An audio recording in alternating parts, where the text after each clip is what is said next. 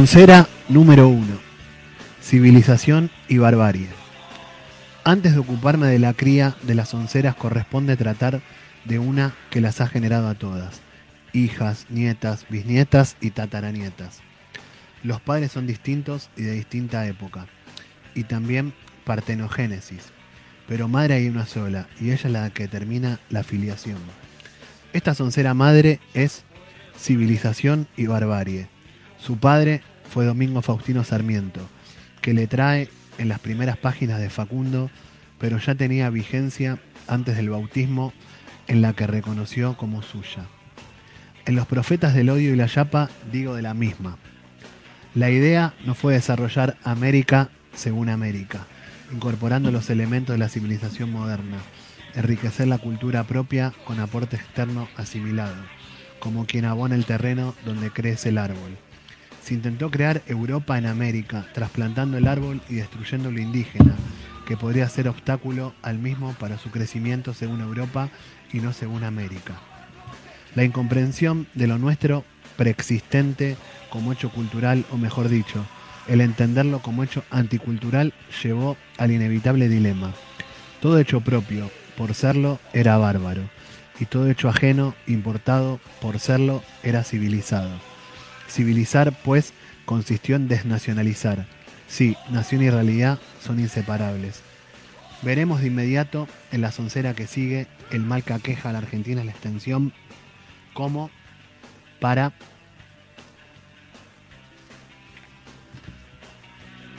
esa mentalidad el espacio geográfico era un obstáculo y luego que era también obstáculo el hombre que ocupaba, español, criollo, mestizo, indígena y de ahí la autodenigración y como fueron paridas y para qué convertidas en dogma de la civilización.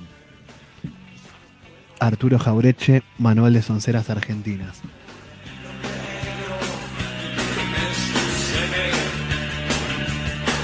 Bueno, bueno, muy buenas tardes, lluviosas para todo William Morris, para todo el mundo.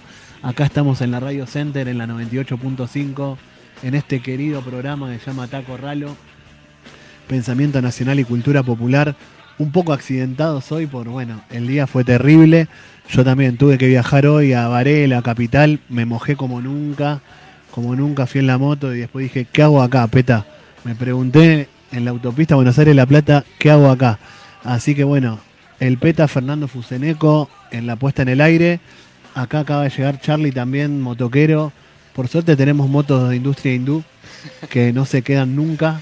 Él tiene una Bajaj y yo tengo un ajero, así que bueno, saludamos a la industria hindú, que no sé si queda bien en este programa de pensamiento nacional, pero la verdad que lo único que amé hoy fue mi moto, que pasó por los charcos de Quilmes y nunca se quedó eh, terrible.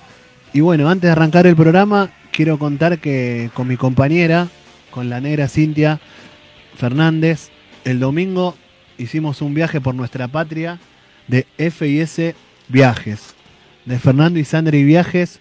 Lo quiero recomendar.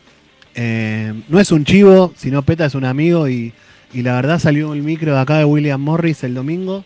Fuimos a las termas de, de Colón, ¿no? Y bueno, la verdad que el viaje espectacular las termas impresionantes, lo limpias que son, lo, lo, todo organizado, todo perfecto, el agua hermosa.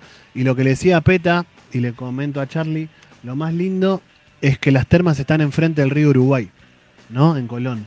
Y está la playa que es hermosa, llegamos temprano, pudimos matear ahí con la negra en la playa. Bueno, después quiero contar que me metí al río Uruguay, el único loco que se metió, porque dije, quiero, quiero el espíritu de, de José Gervasio Artigas. Lo quiero mi cuerpo, ¿viste?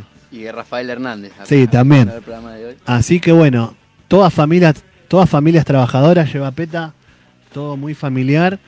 Y también vi eso en las termas, ¿no? Toda familia y bueno, por un precio muy módico. Así que vas y volvés en el día. Así que bueno, tiene que ver con lo de los viajes de Peta y Sandri tienen que ver con el pensamiento nacional y más con la cultura popular, ¿no? Ahora viene a Mar del Plata, está pensando uno en San Luis.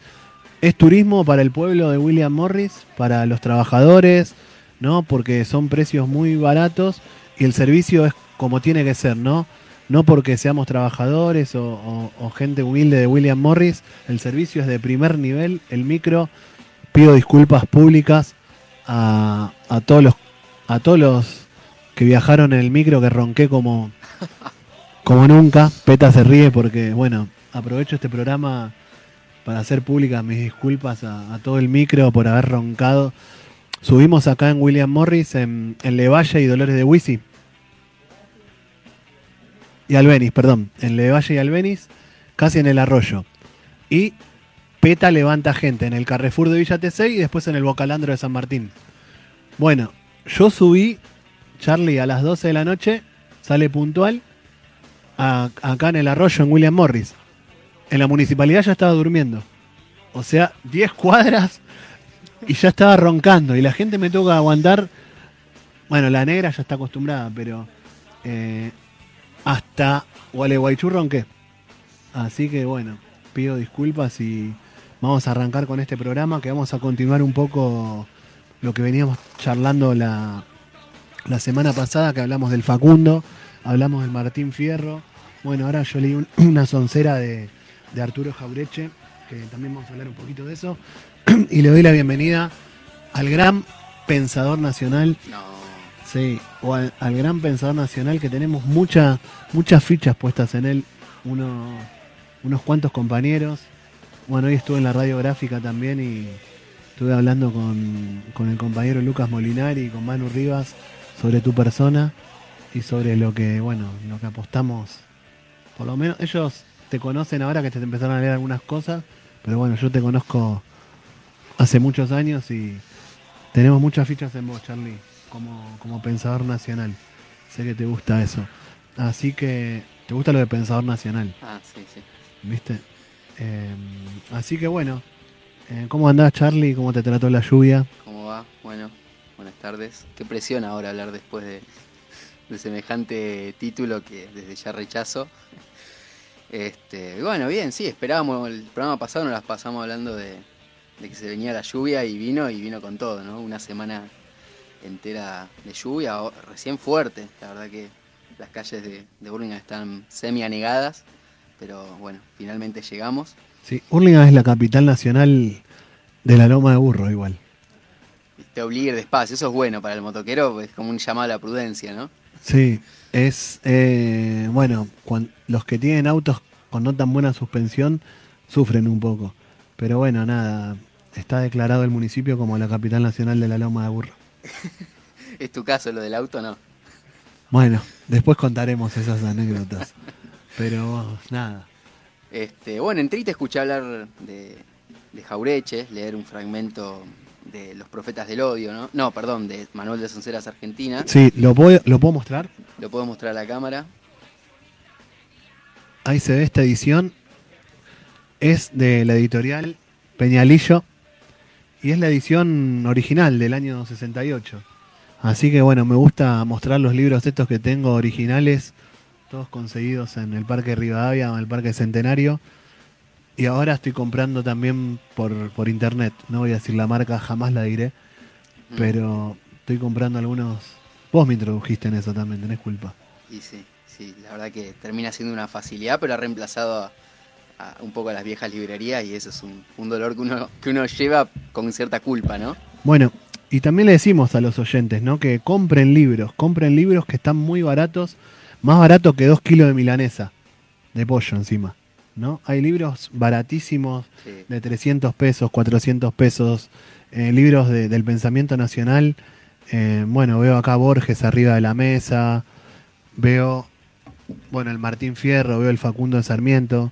Bueno, y Jaureche, que también es un pensador nacional que, bueno, ya le vamos a dedicar algún programa, pero bueno, es del siglo XX, murió el 25 de mayo de 1974 y bueno, tiene una historia muy interesante como pensador nacional, pero bueno, lo dejo a Charlie que trajo varios apuntes a ver cómo arrancamos esta charla compañera sobre literatura en política, sobre todo de, del siglo XIX. Sí, creemos que nos habían quedado varias cosas pendientes por decir del programa anterior, así que nos pareció bien eh, continuar un poco, retomar eh, esas lecturas de esos textos fundamentales de la literatura argentina, podríamos decir que son los dos textos centrales de la literatura argentina, el Martín Fierro y el Facundo, y sobre eso se había expresado Borges que lo pusimos al final del programa anterior, ¿no? Terminábamos diciendo que para Borges otra sería la historia argentina, otra y mejor, si hubiéramos adoptado al Facundo como nuestro libro ejemplar en vez del Martín Fierro, porque decíamos que Borges valoraba los aspectos literarios del Martín Fierro, pero condenaba moralmente, digamos, que asumiéramos como el arquetipo de nuestra identidad a un gaucho matrero, pendenciero, eh, a un hombre bárbaro de las pampas, ¿no? Que, había matado, que había... Si bien eso no era lo primero que Borges le, recriminaría, sí había una cuestión de el hombre que se posiciona por fuera de la ley. Sin embargo, em, retomo lo que hablábamos la semana pasada en Corralo de que si bien Borges reniega de, los gauchos, los orilleros, muchos de sus cuentos y uno de los más hermosos tratan de, esos personajes de arrabal o, de gauchos o de mm, compadritos, ¿no? Y bueno, Sarmiento también termina escribiendo el Facundo, como nos explicabas vos la semana pasada, que es, si bien es un texto en contra de Juan Manuel de Rosas, pero bueno, trata la centralidad de Facundo Quiroga, el caudillo de, los llanos de La Rioja, y también Facundo escribe Vida del Chacho, Ascasubi con La Refalosa también hace, em, bueno, cuenta lo de la mazorca, digamos que son pensadores liberales, unitarios, em, hoy diríamos gorilas si se quiere, pero que eh, en su escritura toman los personajes del campo popular. Sí, eh, en efecto, en muchos casos hay una especie de fascinación por aquello que, como decíamos en el programa eh, anterior, los, los habita. ¿no? Fascinación. Jorge Abelardo Ramos dice algo muy interesante sobre Sarmiento, que dice, ya está el loco Sarmiento en el poder, San Juanino porteñado, talentoso instrumento de la oligarquía porteña, puño implacable de Mitre, etc. El secreto de su personalidad, creo, es este, dice, ¿no? Era un genio provinciano, por eso era loco. Fue un burgués sin burguesía, ¿no?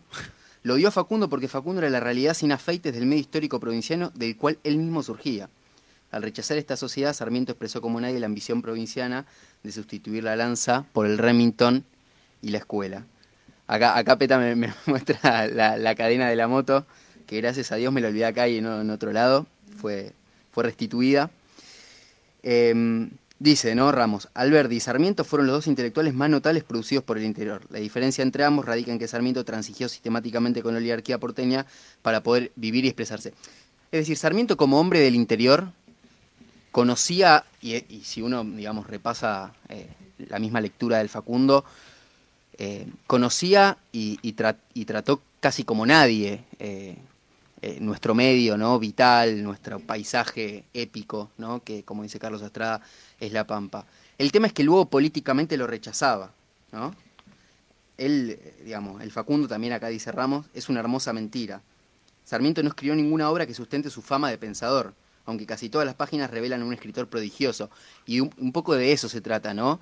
Un hombre que saca conclusiones erróneas de un medio al cual evidentemente, eh, por lo menos accede en un plano literario más que, más que podríamos decir intelectual, por lo menos de nuestro punto de vista. Qué filoso Jorge Abelardo Ramos, todo lo que estás leyendo, es terrible. Dice, Ramos también, las anécdotas del libro son inventadas a designio, confiesa Sarmiento en Carta de General Paz. Conflicto y armonía de las razas en América es un alegato incoherente y reaccionario contra el indio y el mestizo, producto de lecturas europeas mal digeridas.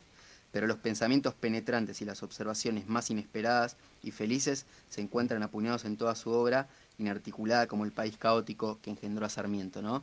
Entonces, a Sarmiento le decían el loco, y es un poco de esto, ¿no? Era un burgués y un burguesía, era un hombre que quería traer la civilización a la fuerza al país, adaptar la cabeza al sombrero y no el sombrero a la cabeza, ¿no? Y ahí... Estaba pensando que en la persona, por todo lo que estás explicando y contándole a nuestros oyentes, que estamos hablando del libro Facundo, estamos hablando de Sarmiento, del Martín Fierro, de que, bueno, el subtítulo del Facundo, Civilización y Barbarie, es quizá la contradicción de la misma eh, existencia de Sarmiento, ¿no? Como, como, un, como un ser humano nacido en San Juan, ¿no? En, en, el interior profundo, podríamos llamarle, ¿no? San Juan, hasta geográficamente, tiene mucho que ver con, hasta con La Rioja, ¿no? Que limita con La Rioja al sur, digamos, San Juan, y sin ir lejos, uno de los apellidos de Sarmiento era Quiroga. No. ¿En serio? Sí. Terrible, bueno, confirma todo lo que estamos pensando acá en voz alta con Charlie, de que bueno, en la misma persona de Sarmiento está la civilización y la barbarie. Y te diría que si me, si, si este, este racionamiento lo pensando en voz alta le estamos comentando a los, a los, a los oyentes, ¿no? Lo estirás un poquito, hasta Borges también tiene esa misma contradicción. Quizá, bueno, él nació en la ciudad de Buenos Aires y después, bueno, viajó a Europa también. Sí, ya cuando. Pero en su literatura, digo, en su literatura está. Es que por eso es nacional. Borges es el gran escritor del siglo XX argentino, justamente porque cierra las dos tradiciones. Esto lo dice Pigli y lo vamos a trabajar cuando abordemos a Borges exclusivamente, ¿no? A ver cómo, cómo sería eso. Y cierra la tradición, digamos, de la lanza y de la biblioteca, ¿no? Por eso sus primeros dos cuentos, que es eh, en Historia Universal del Infame, Hombre de la Esquina Rosada, es un cuento que cierra toda la tradición de las armas en Argentina, de este conflicto permanente con, si se quiere, la barbarie, con el mundo de, las orillas, con el mundo de los compadritos y demás. Y su otro cuento es, em, eh, creo, Herbert Quain, autor del Quijote, ¿no? que es, el, es su otro primer cuento y es el que, si se quiere, es, buenísimo ese. es en la línea em, de la erudición. ¿no? Entonces, eh, dice Piglia, Borges es el último escritor del siglo XIX en realidad, el primero de nuestros escritores modernos es Art, pero Borges cierra las dos tradiciones eh, de ese siglo XIX que de alguna manera estaban expresadas en estos dos libros fundamentales de la literatura argentina y de los cuales Borges sin dudas se ocupó. Quería, antes de, avanzar un poco más, leer algo ¿no? de, del Facundo. ¿Te, puedo decir algo? Sí. Estoy disfrutando mucho este programa. Te, te escucho hablar y lo disfruto. Podés continuar. Para ver un poco la calidad literaria, ¿no?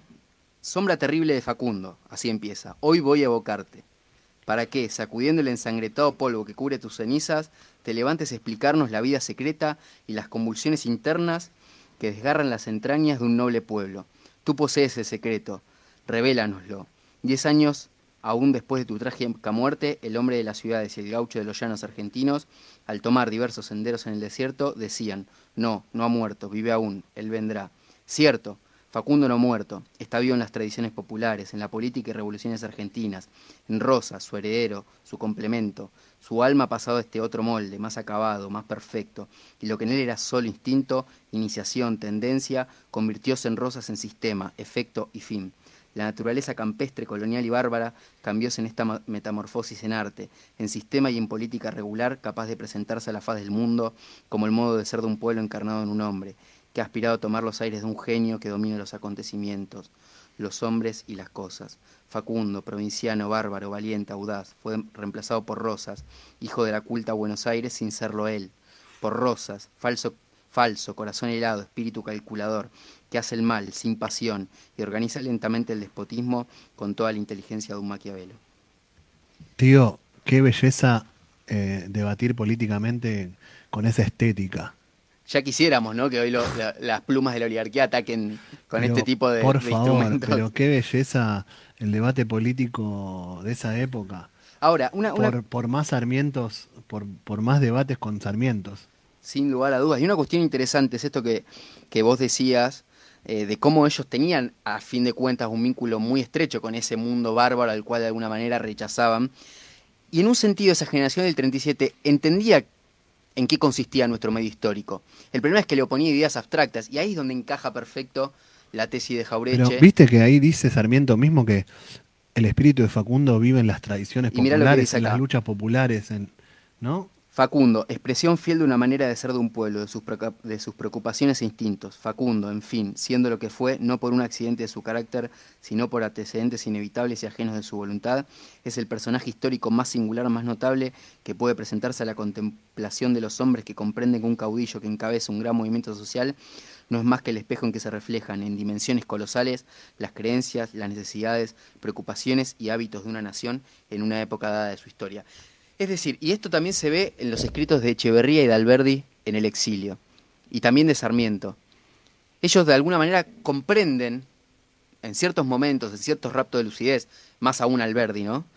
¿Cuál es el gran drama argentino? El problema es cuando a eso le oponen las ideas abstractas de la civilización y la razón europea aplicada sin, digamos, ningún tipo de mediación a nuestro entorno, que hace que lo que terminen predominando sean las instituciones por sobre la realidad. Y eso es lo que critica Jaureche y por eso dice... por eso, te iba a decir, ya te está yendo a la, a la madre de todas las onceras que habla Jaureche. Tal cual. Para él la aplicación de esa soncera, civilización o barbarie, es el motivo principal de nuestra situación, es decir, de nuestra dependencia. A ver, te corto un, toque, Charlie, para, bueno, comentarle a nuestros oyentes que estamos en el programa Taco Ralo, Pensamiento Nacional y Cultura Popular, acá por la Center de Morris, la 98.5, la radio del pueblo, desde acá de la localidad William Morris para todo el mundo, auspiciado por la seccional A Pinta, por, por de Castelar, por los trabajadores del INTA. Y bueno, comentarle a nuestros oyentes qué entendemos nosotros, y ahí también te, te abro al debate, Charlie. Bueno, lo que decía Jaureche, estamos hablando del Facundo, de, del Martín Fierro y de, de Arturo Jaureche, que dijo, bueno, sacó el libro que estamos hablando, Manual de Sonceras Argentinas. Bueno, ¿por qué sonceras? Yo entiendo que Jaureche le llama sonceras a, esa, a esos, al sentido común impuesto, ¿no? Por la oligarquía para el pensamiento del pueblo, ¿no? Digamos, ¿no? Para lo que se vuelve sentido común es, bueno, él dice que son sonceras. Soncera porque a veces al pueblo argentino nos consideran sonsos, digamos, ¿no? Y él decía, bueno, yo soy un sonso avivado decía Jaureche, ¿no? Que era un tipo muy campechano, muy, muy de pueblo, ¿no? Que, era un intelectual, ¿no? Un, pensador nacional más que intelectual, pero bueno, muy campechano, ¿no? Que, arranca con un, su obra literaria arranca con un poema que se llama El Paso de los Libres, que es de la Revolución Radical de, la, de la década del 30, sí. ¿no? Y creo, no, no creo no, ese libro de un poema de Jaureche, un pensador nacional, lo prologa nada más y nada menos, y ves cómo todo tiene que ver con todo en la política y en la literatura de nuestra patria, lo prologa Jorge Luis Borges, digamos. Sí, que, Terrible. que en ese libro Borges ya empieza a mostrar un poco los hilos de lo que va a ser sus futuros posicionamientos, porque él habla de que ese tipo de gestas como la de Paso de los Libres es lo único que tiene destacable la odiosa historia de América, ¿no? Terrible. Y bueno, y un poco este programa, Taco Ralo, ya comentamos que nace por las charlas que tenemos con Charlie, con Ale, en la casa de Ale, ahí en Ituzaingó, que tiene ese, ese, patio tan hermoso que nosotros decimos que pareció a Taco Ralo de Tucumán, de, que este programa trata de que vos oyente, eh, vos compañera que estás escuchando, dejemos de ser un poco sonsos, ¿no? Tratar de pensar nuestra realidad, pero vista con los ojos desde acá, ¿no? Por eso nosotros reivindicamos tanto el pensamiento nacional de decir, bueno, la conciencia, la batalla cultural, decir, bueno, los medios de comunicación, la, em, la escuela misma, ¿no?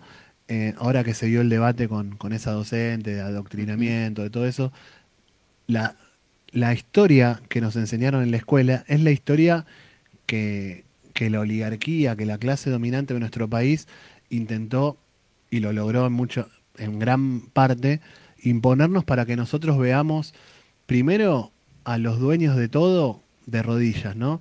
Y que, también tengamos como un autodenigración de lo que es nacional, de lo que es nuestro pueblo. Hay un montón de sonceras de Jaureche que dice acá, ¿no? De, bueno, yo escucho un montón decir, bueno, los argentinos son todo vagos, ¿no? Mm. Eso también viene de todo, de todo eso, pero nada, no me quiero ir por las ramas y no sé si te, te saco de ejes y te pregunto, eh, Vos no estabas hablando de la generación del 37, Echeverría Sarmiento, y lo pones a Alberdi ahí. ¿En qué momento Alberdi se va de esa generación y se o se transforma en nacional o siempre fue nacional? Te pido una oración de Alberdi. No, Alberdi se debatía, digamos, entre el iluminismo, es decir, esta cuestión de importar ideas e incluso importar hombres y mujeres de los países civilizados para civilizar el país, se debatía entre ese iluminismo y el historicismo que se ve en su libro Fragmento Preliminar al Estudio de la Historia del Derecho, ¿no?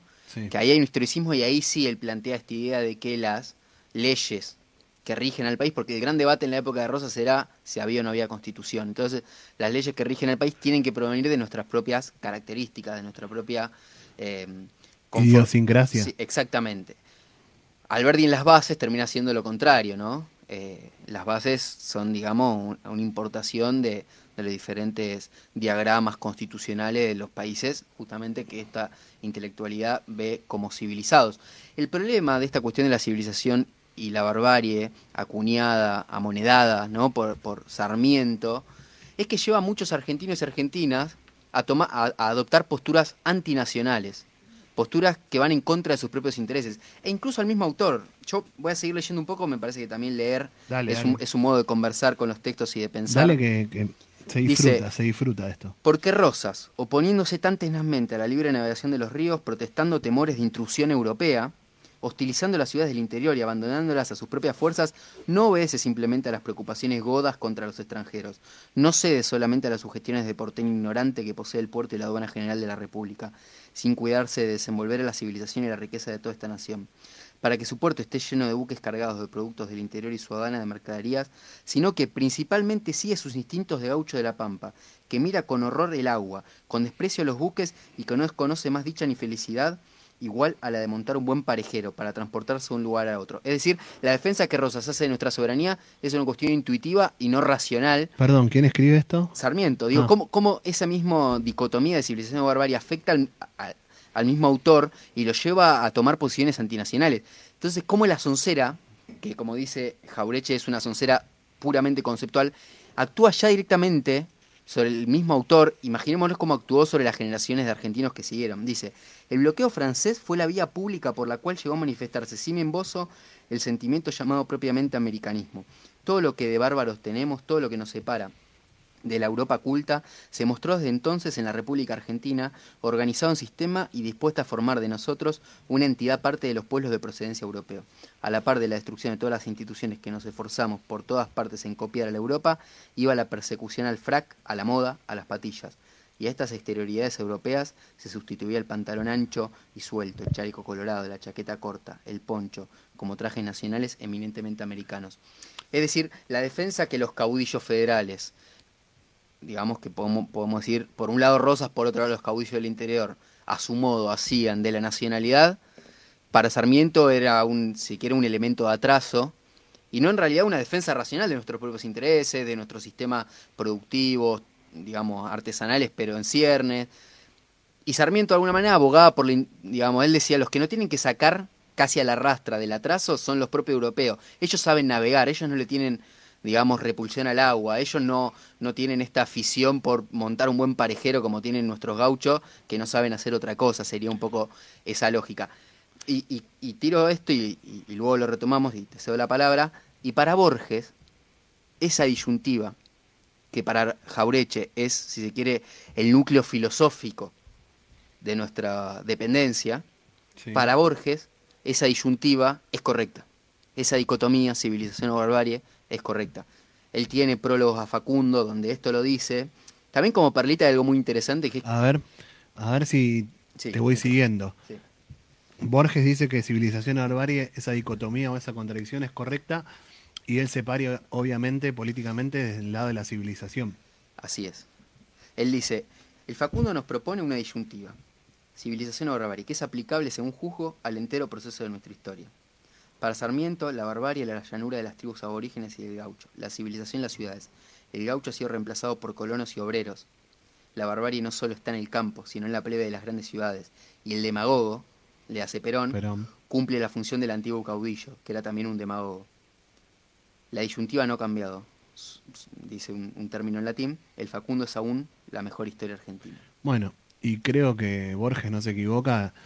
Y si en este programa no tratamos de hablar de historia, de pensamiento nacional, de la cultura popular, y no entramos mucho en la actualidad, sí, si vos estás prestando atención y nosotros queremos que vos, oyente, oyenta, saques tus propias conclusiones, ¿no? Que nadie te imponga nada, sino que vos, escuchando nuestro granito de arena, nuestro pequeño aporte desde la humildad más extrema, lo hacemos esto, ¿no? Y aparte lo hacemos porque nos gusta y lo disfrutamos, ¿no? Lo, de estas charlas. Pero bueno, que vos saques tus propias conclusiones, ¿no? Y todo lo que va diciendo acá mi compañero Charlie a mí me hace pensar en un montón de cosas de la historia que, las voy pensando en voz alta acá y digo, bueno, esta, esta, diría, como devoción de las clases altas argentinas, de las clases dominantes argentinas, de la oligarquía argentina por lo extranjero, ¿no? Y me remonto a Bartolomé Mitre que decía, señores, el capital inglés es el Factor de el progreso. factor de progreso, ¿no? Mm. Que vengan los ingleses, ¿no? Ese desprecio por lo autóctono, por lo nacional. Bueno, hay corrientes hoy en, en la actualidad que lo siguen planteando y mismo dentro del mismo movimiento al que nosotros abrevamos, que es el movimiento nacional peronista, también, y lo tomo con el tema del desarrollismo, que el otro día trataba de explicarle el desarrollismo a mi madre, charlando con ella, y el desarrollismo es como decir que, bueno, que venga el capital extranjero, si bien es industrializador, pero dice, no, no es la industria nacional o la industria estatal, el Estado empresario, como fue en la época de Perón, es decir, que el Estado tenga sus propias fábricas o, o los recursos naturales básicos como la siderurgia, el petróleo, la minería. No, dicen, bueno, que venga el capital extranjero el capital extranjero es lo que nos va a desarrollar. O lo que decía el expresidente, que no lo quiero nombrar, que estuvo del 2015 al 2019, que decía, Argentina tiene que entrar al mundo, ¿no? Tenemos que entrar a la modernización. De hecho, es como si tuvieran un Facundo, el Facundo arriba de la mesa y la civilización todavía y que, bueno, y que todo el desarrollo nacional autónomo eh, es atraso, ¿no? Y decía, bueno, y fíjate que... mm, hay- Perdón, te, te hago un asterisco. Sí, dale, dale. Dice el Facundo, eh, Sarmiento, ¿no? La Europa nos pondrá el remo en la mano y nos remolcará arriba arriba, hasta que hayamos adquirido el gusto de la navegación. Fue con relación a esto, a esto que vos decías. Sí, son, son cipayos, bueno. Sarmiento es un cipayo con todas las letras, digamos, y con, un, con una belleza estética, como decíamos, terrible. Pero también contarle a, a- a la audiencia de que, bueno, lo que estaba hablando acá Charlie, en 1838 Argentina o la Confederación sufre un bloqueo, ¿no? Tiene un conflicto muy, muy grande con las dos potencias más grandes de esa época. Gobernaba Juan Manuel de Rosas la provincia de Buenos Aires y Juan Manuel de Rosas protegía la libre navegación de los ríos. No quería dejar que los buques extranjeros, tanto de Francia como de Inglaterra, que en ese momento eran las potencias más grandes del mundo, entren sin permiso de, de- para Claro, simplificarlo. es decir, un poco. Rosas rechazaba que esas potencias navegaran libremente por nuestros ríos. Ahí está. Y esas potencias, al no aceptar la decisión soberana de, de un gobernante argentino o nacional, hacen un bloqueo. O sea, nos bloquean como puede estar bloqueado hoy Cuba o Venezuela, digamos, ¿no? Nos bloquean, no dejan entrar productos y ese bloqueo dura del 38 hasta el 45, creo. O sea, casi siete años de bloqueo. Tenemos de las dos potencias principales del mundo. Por eso también es que San Martín, luego de la batalla de la Vuelta Obligado, cuando ingresan los buques, la, la Marina Anglo-Francesa, por el río Paraná y se da la batalla en el codito de la Vuelta Obligado ahí por San Pedro. Bueno, es muy famoso la- la- lo de Mansilla, lo de las cadenas, que se cruzan cadenas por el río. Y la verdad que los criollos, los patriotas, dan una batalla terrible. Es lo mismo que hoy ingresa un portaaviones norteamericano, estamos hablando, ¿no? En esa época. Y lo, bueno, logran pasar, pero después tienen que retroceder porque en todos los pueblos son recibidos muy mal los extranjeros, los ingleses y los franceses. Entonces San Martín, al ver, al enterarse de eso, le lega su sable corvo con el que hizo la campaña del ejército de los Andes a Juan Manuel de Rosas. Entonces, lo que cuenta acá Charlie, el Facundo, todo eso está escrito en ese contexto, ¿no? En ese contexto de, de- de guerra nacional, de, de resistencia nacional contra el imperialismo extranjero de esa época. Entonces, bueno, no, no era joda, digamos, todo esto, ¿no? Eran batallas políticas terribles por el destino de una nación, ¿no? Por, por entregarte por, al extranjero o por tener un desarrollo nacional, una, una autonomía nacional. Digamos que, que esa contradicción todavía no está resuelta al día de hoy. Y te cedo la palabra, Charlie. No, sin dudas que no está resuelta, pero digo, nos permite ver hasta dónde se hunden la- la- las raíces y los efectos de este tipo de, lógicas extranjerizantes que llevan a, en contextos tan sensibles como eso a muchos argentinos a tomar partido por el extranjero, ¿no?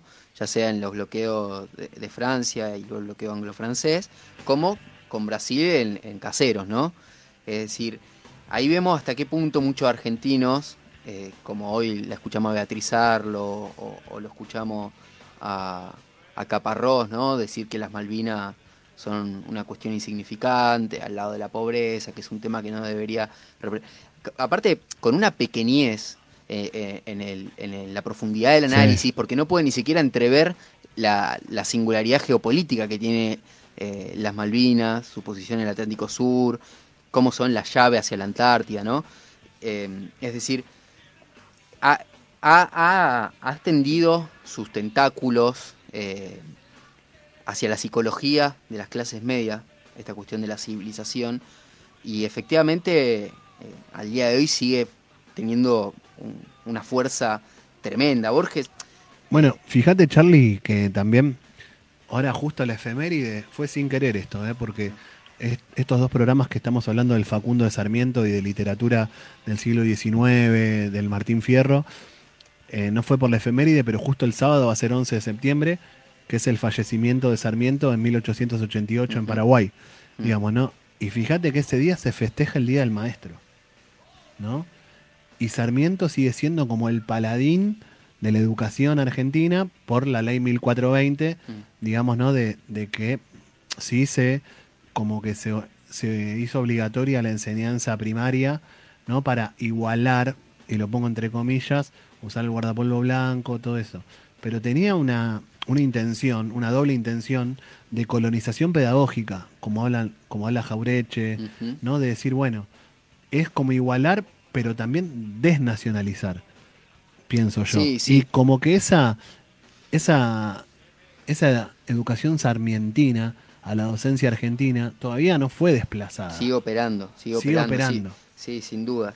Es decir, también una búsqueda de uniformizar, ¿no? Eh, a la población de un mismo territorio. Y una nación, como dice un, autor francés, es un cúmulo de consensos y de olvidos, ¿no? Entonces esa educación también es la que ha permitido que gran parte de nuestra población olvide o desconozca, por ejemplo, lo que fueron las masacres, qué sé yo, de Villamayor, de Cañada de Gómez, el, barrimiento político y social del gaucho. Eh, Charlie, lo de lo que comentaba recién del 20 de noviembre que ahora es feriado por el Día de la Soberanía con lo de la vuelta obligado, si el gobierno de Cristina no, no tomaba eso, cartas en el asunto, cartas en el asunto, jamás te enseñan eso o estaba totalmente olvidado lo del bloqueo anglo-francés. Mismo está el feriado, pero todavía está totalmente olvidado, como decís vos, del mainstream político y el mainstream periodístico, digamos, el periodismo hegemónico, los programas de televisión hegemónicos, casi todos los canales nadie habla de estas cosas y los debates siguen girando en torno a la civilización y a la barbarie. Sobre todo el aparato cultural argentino y mediático está parado sobre la civilización, en el sentido de desnacionalizarnos y autodenigrarnos, ¿no? Entonces, bueno, qué importante eh, hablar de esto en, un medio comunitario como es la, Radio Center de William Morris, la 98.5, tener un programa como el nuestro, que está Corralo, de, de poder hablar estas cosas para, para, que vos escuches y saques tus propias conclusiones, digamos, ¿no? Porque en los medios grandes estos temas no se escuchan, no, no se debaten estas cosas. Y qué interesante sería que se debatan, ¿no? Ni siquiera que se ven, que se vaya a repetir exactamente lo que nosotros pensamos, pero sí que se debata. Fijemos, ¿no? Que qué interesante lo que dice Borges en revista Comentario de 1961 dice, la reciente dictadura, ¿no? y no habla de la libertadora que le apoyo, habla de, la, de lo que él llama dictadura. ¿no? Exacto. Nos ha mostrado que la barbarie denunciada por él, por Sarmiento, no es como ingenuamente creíamos un rasgo pintoresco y pretérito, sino un peligro actual. Es decir, él ve la misma actualidad que vemos nosotros en ese problema, pero lo ve en el sentido inverso, exactamente inverso. Honrar en 1961 a Sarmiento no es repetir un rito piadoso, es reconocer que estamos empeñados en una misma guerra y que en el vaivén y tumulto de las batallas anda Sarmiento. Que Sarmiento cuente aún con opositores, que no le falten enemigos que insulten sus estatuas, que su dilatada gloria póstuma sea polémica, es una prueba más de su vitalidad o inmortalidad. Sí, uno escuchando todo lo que está leyendo y viendo el debate político de hoy, diría, cómo, cómo se necesitarían Sarmientos, Borges y Mitres, ¿no? Para elevar la... Un poco la vara. Elevar la vara, bueno, de Bartolomé Mitre pasamos a Esmeralda Mitre, ¿no? De Sarmiento pasamos a Fernando Iglesias. Federico Andajasi, ¿no? O Federico Andajasi, digamos que y no sé, Sí, un, es patético. una- un asterisco más para marcar las complejidades de, de Sarmiento, que no era, que si bien era un instrumento del sistema mitrista, no era exactamente lo mismo que el mitrismo, porque era un loco, un hombre del interior. ¿Cómo muere el abuelo de Borges, no? Eh, Francisco Borges. Francisco Borges se levanta contra el gobierno electo de Avellaneda, formado, eh, digamos, en una conspiración mitrista, contra el Ah. gobierno aún no asumido Avellaneda. Avellaneda forma parte, Charlie, de lo que se llama la generación del 80. Sí, la antecede, pero forma parte de esa burguesía del interior que con Sarmiento hace una transición, como vimos, tumultuosa. Sarmiento Sí. cierra la guerra del Paraguay, digamos, con el Remington, como decíamos, barre el interior de resistencia eh, populares y demás. Pero Después de Sarmiento viene Avellaneda. Sí. Sarmiento es una transición que garantiza la llegada al final de Avellaneda al poder y detiene esta conspiración este levantamiento mitrista. Y le da una orden ¿no? al coronel Francisco Borges. Le dice, bueno, usted es eh, el referente de esta conspiración en el oeste de la provincia, le pido que deponga las armas, no va a ser castigado, le dice a, a- a Francisco Borges. ¿Quién? Avellaneda. No, Sarmiento. Sarmiento. Sarmiento. todavía es presidente, Avellaneda ya es presidente electo y el mitrismo eh, eh, empieza a tramar un levantamiento. Una, ahí, ahí una estaba el abuelo de Francisco Borges. Borges era, pertenecía o formaba parte de las filas de los conspiradores Mitristas. mitristas. Sarmiento le exige que baje las armas y es lo que a Francisco Borges lo lleva a la muerte. Porque en la batalla de la, Ver- de la Verde, poco después, Francisco Bo- Borges obedece, ¿no? No, eh, se corre de esta conspiración y en la batalla de la Verde, contrariado por esta situación donde ya no es bien visto por los mitristas, pero obviamente está en conflicto con las fuerzas que van a asumir el mando del país con Avellaneda, es decir, en- eh, acorralado entre dos fuegos, la batalla de la Verde, una vez que son derrotados, va en trotecito a la muerte, como dijo su nieto, Borges, y se deja matar por las tropas federales, por las tropas enemigas, digamos, ¿no? Qué, Eh, qué- ese- qué linda anécdota. Ese, ese- no la ese- tenía. ese vínculo entre Borges y Sarmiento es interesante también para ver que Sarmiento no era eh, exactamente lo mismo que, que el mitrismo y que representó una dificultosa transición hacia los gobiernos del interior que iban a tener su expresión máxima en Roca. Me parece que mm, el linaje de Borges, tanto materno como paterno, tiene mucho que ver en todo esto, ¿no? Creo que la parte paterna era más de la biblioteca y la parte Sí. materna más de, de las lanzas. Sí, sí, de hecho Poema Conjetural, que es el poema más famoso de Borges, es sobre su abuelo, en este caso materno, eh, si no me equivoco. A la Prida le escribe nota. Exacto, Claro. es él, exactamente. Sí. Ahora, digamos, podemos ya ir desplazándonos hacia el otro gran texto argentino, se nos fue casi todo el programa con, con el Facundo. Creo que vamos a seguir haciendo programa de, Son este programa se va a llamar Literatura y Política. literatura y política. Porque está buenísimo, la verdad, porque son toda la literatura argentina, como hablábamos con Charlie cuando, cuando preparamos los programas, todo es, porque cuando entremos en la literatura del siglo XX, también todo tiene su El arte, ¿no? El arte en sí expresa, en- expresa la realidad, expresa los intereses políticos, los intereses de clase. em, bueno, es lo que hablamos también en el programa pasado, ¿no? El, el otro día para el cumpleaños le regalé a Charlie un libro que, que está buenísimo de León Trotsky que se llama Literatura y Revolución. Bueno, que todos los grandes revolucionarios han hablado de- del arte y la política, del arte y la revolución. Mao Zedong también. Bueno, eh, acá hay un montón de pensadores que, bueno, acá trajo Charlie el libro, lo puedes mostrar en la El mito gaucho de Carlos Astrada, que es un librazo. Es un librazo. sí. Pero bueno, nada. Bueno, podemos empezar por donde queda, por Astrada, por Borges y el Martín Fierro. También trajimos algo de los pensadores nacionales. No sé, me gusta todo. Me gusta todo. Este, No, bueno, Borges, en principio hay una cosa que, que me resultó interesante, que es que si bien a él no es lo que más le importa los propósitos políticos del libro, los reconoce.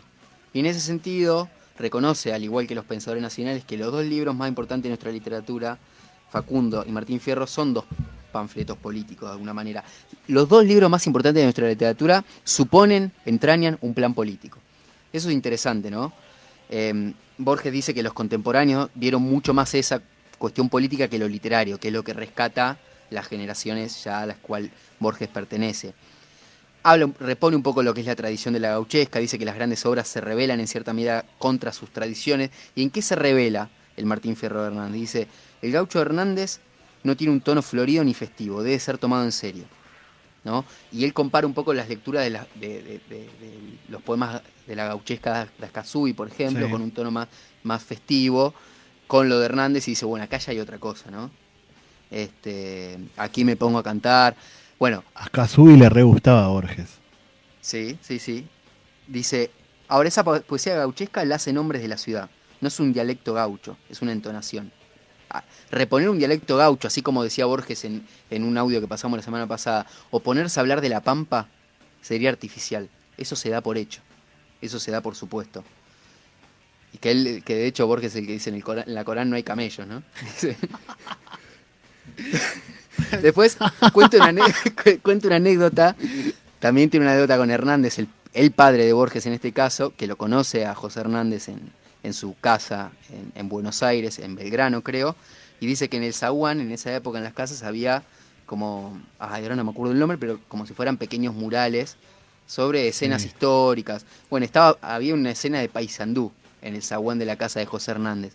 José Hernández le muestra al padre de Borges, un hombre barbudo, que está ahí en Paysandú, que es Rafael Hernández, es su hermano, ¿no? que intervino eh, en lo que fue el sitio de Paysandú, defendiendo a la heroica de Paysandú del asedio de los sublevados uruguayos apoyados por, por, la Marina brasileña. ¿no? Sí. Entonces, esto no, de alguna manera nos conecta con los pensadores nacionales, esto, esto de Rafael Hernández, porque José Hernández también fue un periodista militante, un federal comprometido, un hombre de armas, ¿no? En su vida se cruzaron íntimamente las armas y la pluma. Estamos hablando de José Hernández, el, el autor del Martín Fierro. Así es.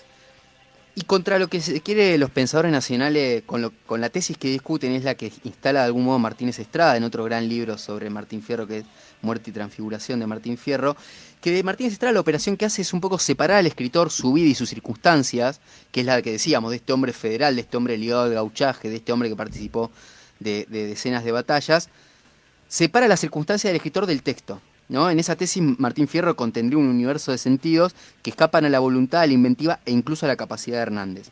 Por eso los pensadores nacionales de lo que se ocupan es de restituir al autor, reconstruir los hilos que ligan su historia con el poema.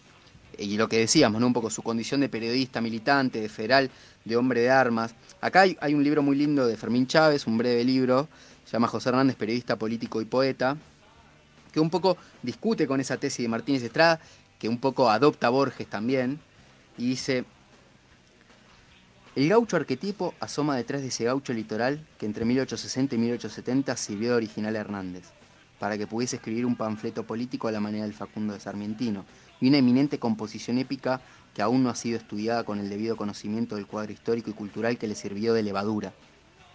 Desvincular al Martín Fierro de ese marco original y de la militancia de su autor resulta una pura invención aun cuando revista formas seductoras o se presente rodeada de figuras ingeniosas y eruditas. Es un misilazo. Increíble Fermín Chávez. A, Martínez Estrada. Sí, este es un hermoso libro. Señalé un montón de cosas más para leer bueno, que no vamos a hacer yo tiempo. retomo un poco habiendo la hora.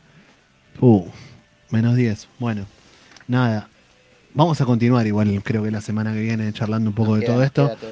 Pero nos quedó un poco en el tintero hoy lo que habías eh, esbozado el programa anterior del pasaje del gaucho visto por las clases dominantes argentinas que expresan Sarmiento en ese momento y bueno, con sus contradicciones Bartolomé Mitre del gaucho rebelde, ¿no? Del gaucho indomable, ¿no? Que es la primera parte del Martín Fierro, cómo pasamos a el Don Segundo Sombra Ricardo Huiraldes, donde ya es el gaucho domesticado y que la oligarquía, como contaba Charlie la semana pasada, ya cuando quería que la inmigración vengan los anglosajones, digamos, perfumaditos y peinaditos, y vienen los, los ácratas, los, anarquistas del sur de Europa. Bueno, ahí dicen, bueno, ¿cómo combatimos contra esa ideología apátrida?